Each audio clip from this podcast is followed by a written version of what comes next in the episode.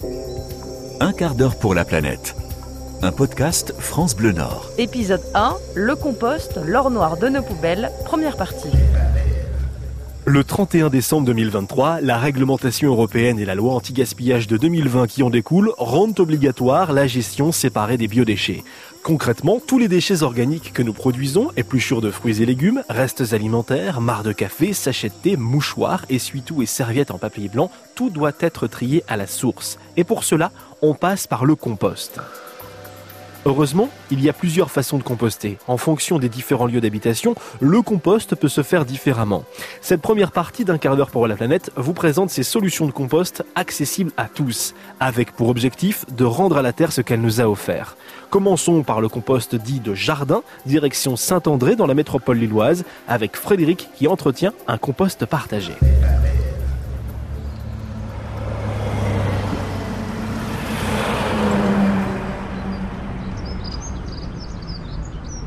Bonjour Frédéric. Bonjour. Alors merci de m'accueillir auprès de, de votre compost partagé.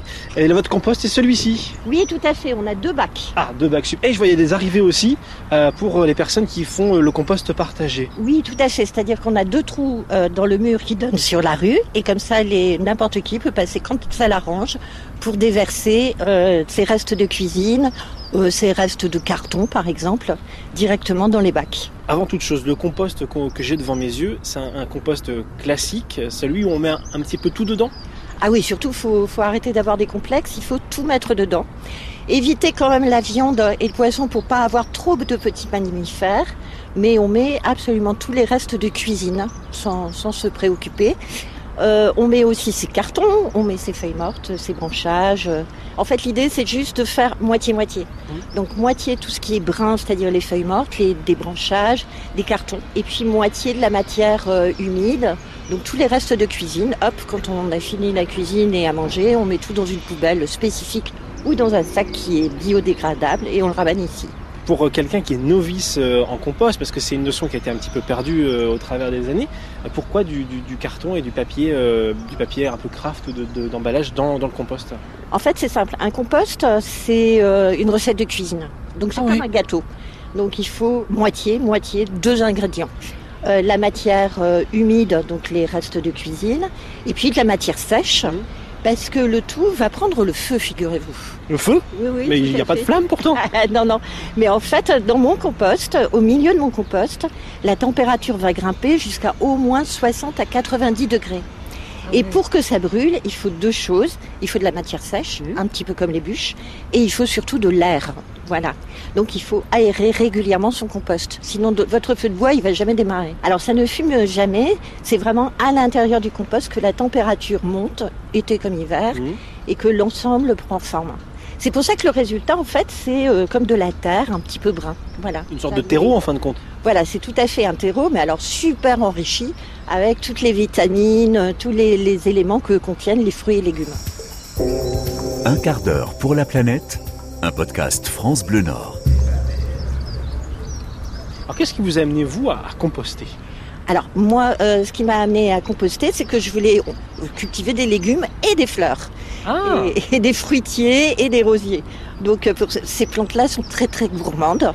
Donc pour les alimenter, la terre était un peu pauvre. Ici, c'est de l'argile. Il fallait absolument faire un apport. Alors plutôt que d'aller chez Castorama ou le Roi Merlin et dépenser des sous, autant faire soi-même son, son apport. Voilà. Vous en êtes satisfaite aujourd'hui? Je suis très surprise parce que ça marche vraiment très très bien. Quoi. En fait, on, on enlève le compost tous les 3 à 4 mois, on nourrit tous nos bacs et ça nous donne quand même presque 200 mètres de carré de culture aujourd'hui. Ah, C'est pas négligeable, mine de rien. Ah oui, oui, oui, non, tout à fait. En plus, c'est une activité super sympa. Oui. C'est-à-dire qu'on la pratique en collectif. C'est beaucoup plus drôle que de la faire tout seul dans son petit jardin. Parce qu'on peut avoir des complexes, on peut se poser des questions, on peut prendre euh, un mois de vacances. Là, euh, c'est collectif, donc c'est un vrai plaisir en fait. Là, voilà, justement, on retient la notion de, de collectivité parce qu'on est dans un jardin partagé, mais c'est le même compost que n'importe qui, monsieur, madame, tout le monde peut avoir au bout de son jardin. Oui, tout à fait. Et euh, l'idée d'ailleurs, c'est qu'ici, on a beaucoup d'habitants qui viennent euh, qui dialoguent avec nous pour voir comment ça fonctionne, qui reviennent une ou deux fois, et puis après ils font leur propre composteur dans leur jardin ou même sur leur terrasse. Et alors, moi, j'adore cette odeur parce que là, effectivement, euh, on est sur de l'audio, un petit peu de, de, vidéo euh, sur notre site internet. Il y a l'odeur qu'on ne peut pas retransmettre. Et eh bien, ça sent bon. Est-ce qu'on peut l'expliquer? Parce qu'on a toujours cette image du déchet qui sent pas bon. Et là, votre compost, bah, il sent bon. Un compost qui pue, c'est un compost qui est mal fait. C'est justement parce qu'il est bien fait qu'il sent bon. Et donc, c'est pour ça que c'est très important d'avoir pour moitié de la matière sèche, hein, mmh. les feuilles mortes par exemple, ou de la paille comme on a là et puis pour moitié des restes de légumes. Sinon, ça pue. Un pu, ça pue, c'est que c'est pas bien fait. Voilà.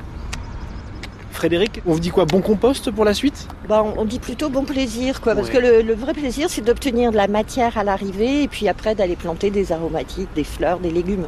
Ça c'est clair, on est d'accord. Merci beaucoup Frédéric, à bientôt. À bientôt. L'avantage d'un compost partagé comme celui-ci est de pouvoir récupérer le compost une fois terminé si vous avez besoin de rempoter des plantes ou pour jardiner. Et vous pouvez obtenir la même chose avec un compost au fond de votre jardin. Mais comment faire quand nous n'avons pas de jardin? Plusieurs solutions existent également.